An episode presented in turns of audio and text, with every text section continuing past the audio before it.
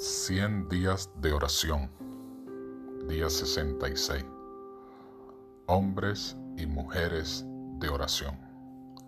Jacob. Jacob prevaleció porque fue perseverante y decidido.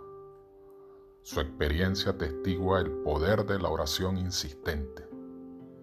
Este es el tiempo en que debemos aprender la lección de la oración que prevalece y de la fe inquebrantable.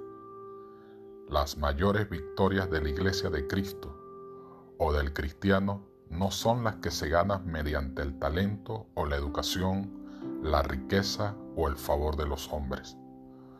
Son las victorias que se alcanzan en la cámara de audiencia con Dios, cuando la fe fervorosa y agonizante se hace del poderoso brazo de la omnipotencia.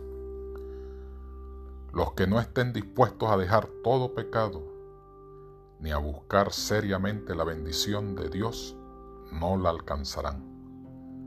Pero todos los que se afirmen en las promesas de Dios, como lo hizo Jacob, y sean tan vehementes y constantes como lo fue él, alcanzarán el éxito que él alcanzó.